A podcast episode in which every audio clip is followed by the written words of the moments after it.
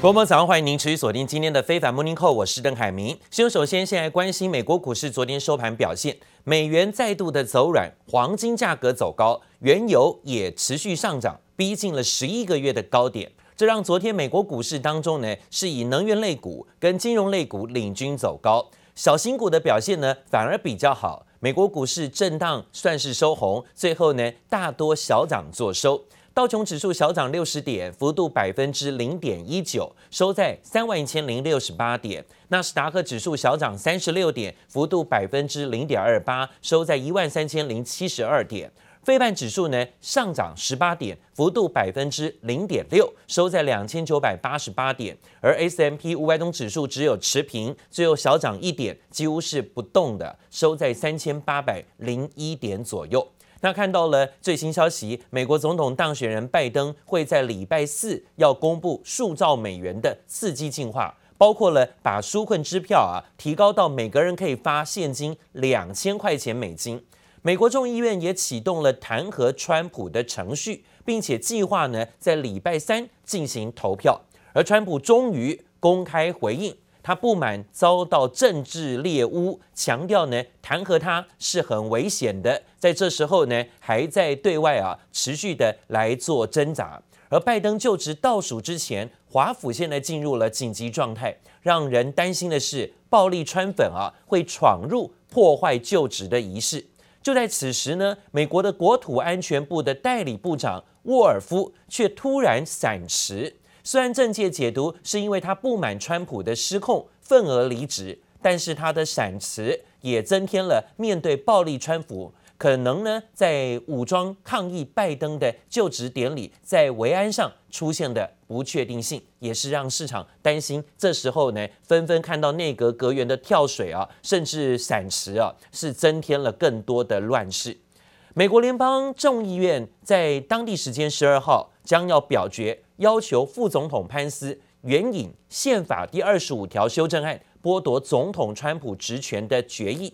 川普呢，最新在国会暴动之后，首度接受访问。他说呢，这宪法的法条对他来说是零风险，而且呢，他也大表不满，认为弹劾他是危险的。他认为这是政治猎巫。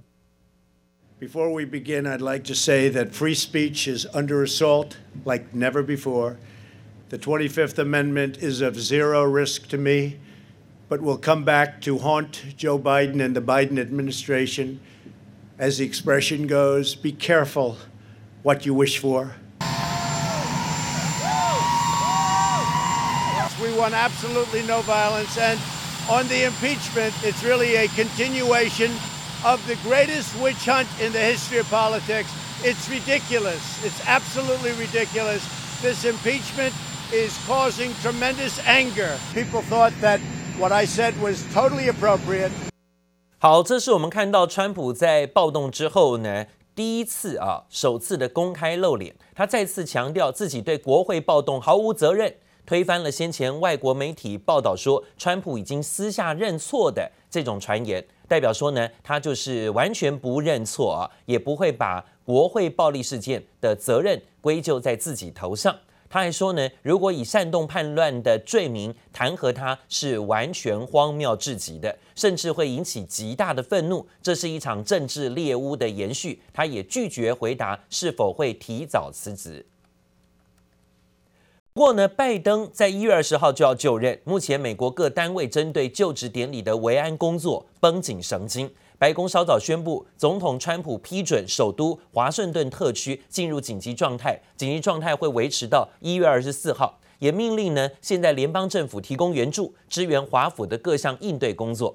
目前，美国国防部已经授权各地多达一万五千名的国民兵部署到华府，支援拜登的就职典礼，避免维安出现漏洞。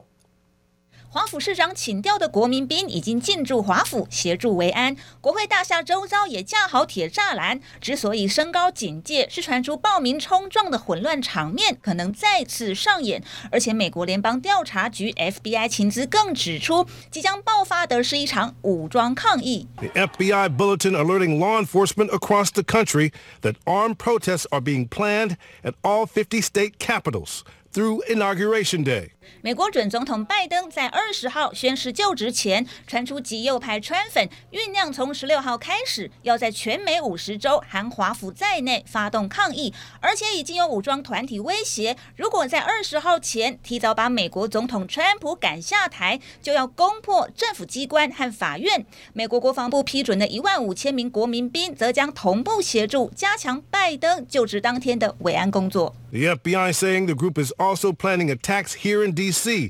the day of Biden's inauguration. Threats also identified against Joe Biden, Kamala Harris, and Nancy Pelosi. 美国总统川普已经宣布华府进入紧急状态，至二十四日为止。华府特区市长则呼吁民众在拜登就职时别来华府。If I'm scared of anything, it's for our democracy, um, because we have very uh, extreme factions in that country. Uh, that are armed and dangerous. 美国舆论担心内战二点零即将爆发，没想到美国代理国安部长沃尔夫却闪电请辞。他是在国会暴动后第三个自川普政权跳船的部长级人物。先前他曾经强力谴责国会暴力，突然在关键交接时刻离职，连民主党人士都跑轰。记者蔡嘉玲、陈一凡综合报道。美国国务院今天表示，为了确保政权交接顺利，所以呢决定了取消国务院本周所有官员出访的计划。因为川普的任期剩下不到十天的时间了，但是还有一些国务院的官员要安排出访。现在呢，国务院宣布全部取消，包括了国务卿庞培欧本来呢要到布鲁塞尔会见北约秘书长的计划也通通取消。这原本是庞培欧卸任之前最后一次出访。打算在美国总统川普卸任之际重申美国对北约的坚定支持，现在突然取消。国务院官方说呢是要协助交接任务，不过认在路透社的报道说，其实是欧洲方面的领导人认为啊，在美国发生国会暴动事件之后，跟川普的中心部下会面，反而会导致啊。欧洲处境非常的尴尬，因此呢予以拒绝。所以，庞培欧是不是被欧盟给拒绝入境，甚至拒绝见面呢？这一点倒成了今天媒体关注的焦点。另外呢，也看到了川普政府的阁员跟官员最近呢是频频的要在最后卸任之前呢，不断的出访到国外。不管是呢要吸取更多的政治能量，还是有什么更多的政治意图，但是呢，在这个时候是全部都被取消了。最后这几天已经是完全取消，这其中也包括了原本要来到台湾的美国官员。那由于美国国务院说呢，目前致力于确保未来八天能够交接顺利。决定呢取消本周所有官员的出访计划，这也包括了美国驻联合国大使克拉夫特，原本今天呢要到台湾访问的计划，也临时的突然就取消了。不过外界都认为这是因为美国内政因素导致，呃，对于美台关系呢不会有太多的损害。但是目前呢，也有前国安顾问波顿，他直接表示说。美国跟台湾的交往设限，其实早就应该被取消。Had to go across the street from the State Department to have coffee with them in in one of the dismal coffee shops near the State Department, or I've uh, I've had breakfast uh, with uh, uh with uh, Taiwanese officials uh, in New York at different places. It's ridiculous. It's inconvenient for the United States. Nobody gets to tell us who we meet with or where our officials travel. So. That's the sort of thing.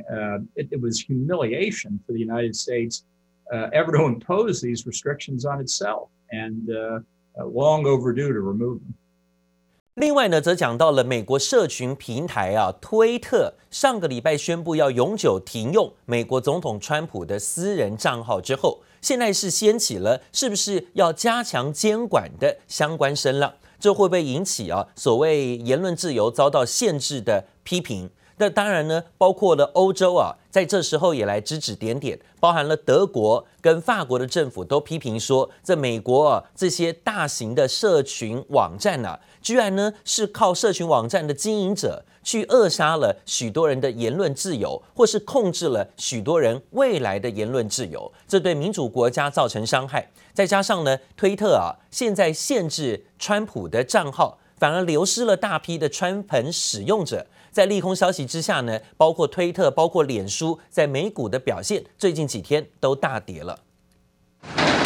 美国社群平台推特位于旧金山的总部外头，连夜架起栅栏，严阵以待。因为警方获报有川粉打算前往抗议，而且不止如此，推特大动作封杀川普的个人账号，更引来德法领袖同声谴责。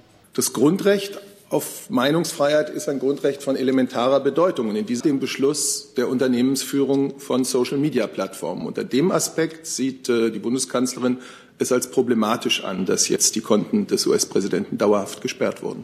德国总理梅克尔认为，言论自由规范应该由国会制定，而不是社交平台业者。法国财长勒梅尔更直言，大型科技公司造成言论垄断，对所有民主国家造成威胁。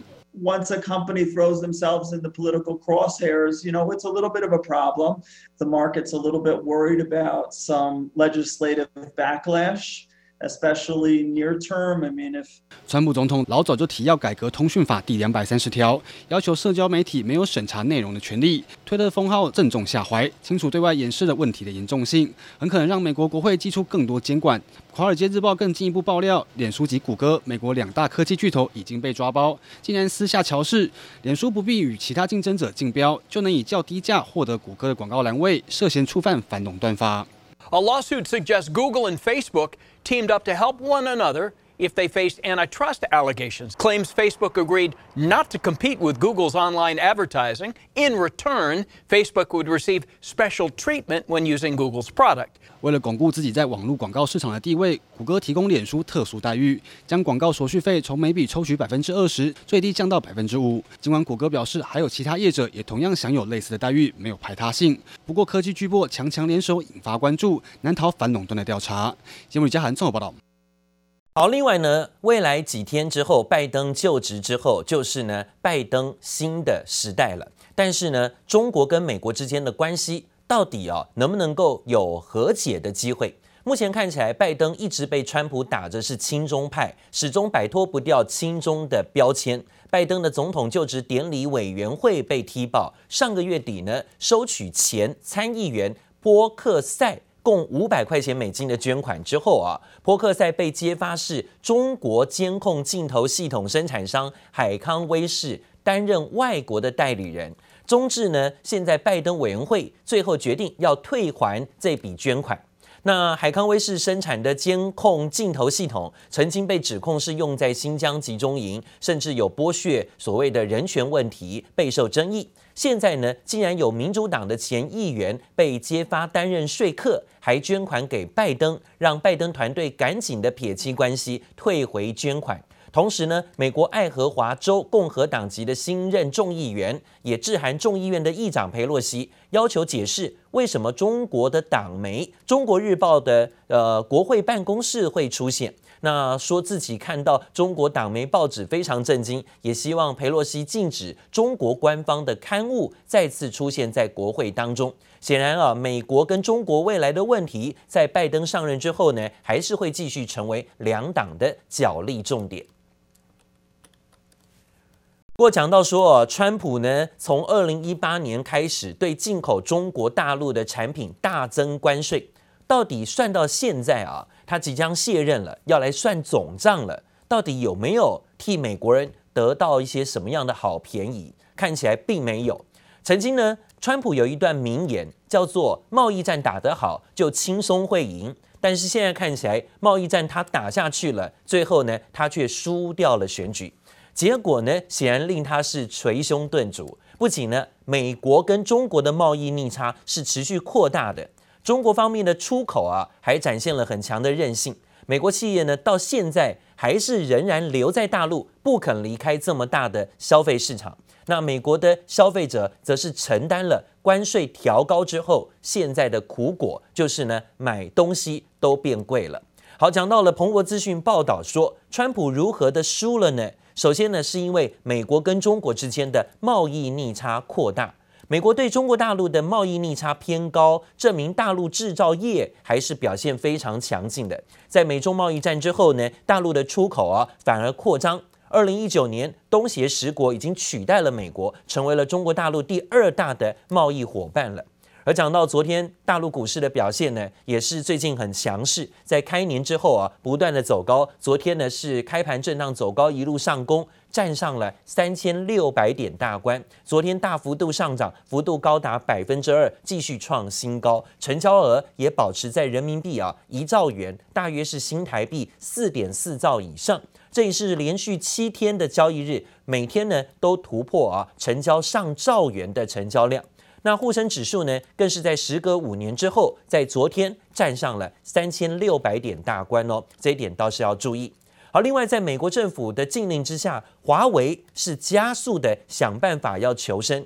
现在华为推展旗下自发研究的操作系统，叫做鸿蒙。对于外界猜测，鸿蒙系统是外界认为华为应对美方制裁而开发的系统。华为高层说啊，这系统的出现并不是为了因应美方制裁，而是要作为替代系统。强调呢，鸿蒙不是安卓的拷贝版，也不是 iOS 的拷贝版，它是一个真正面向未来物联网时代的全景作业系统。而华为的目标是在今年。华为自有设备的装机量保守估计有两亿台，而更重要的是，鸿蒙也会是开放给第三第三方设备的部分，保守的装机量估计也会有一亿台。这样的相加之后，预料二零二一年安装鸿蒙系统的硬体设备数量会达到三亿到四亿台左右啊。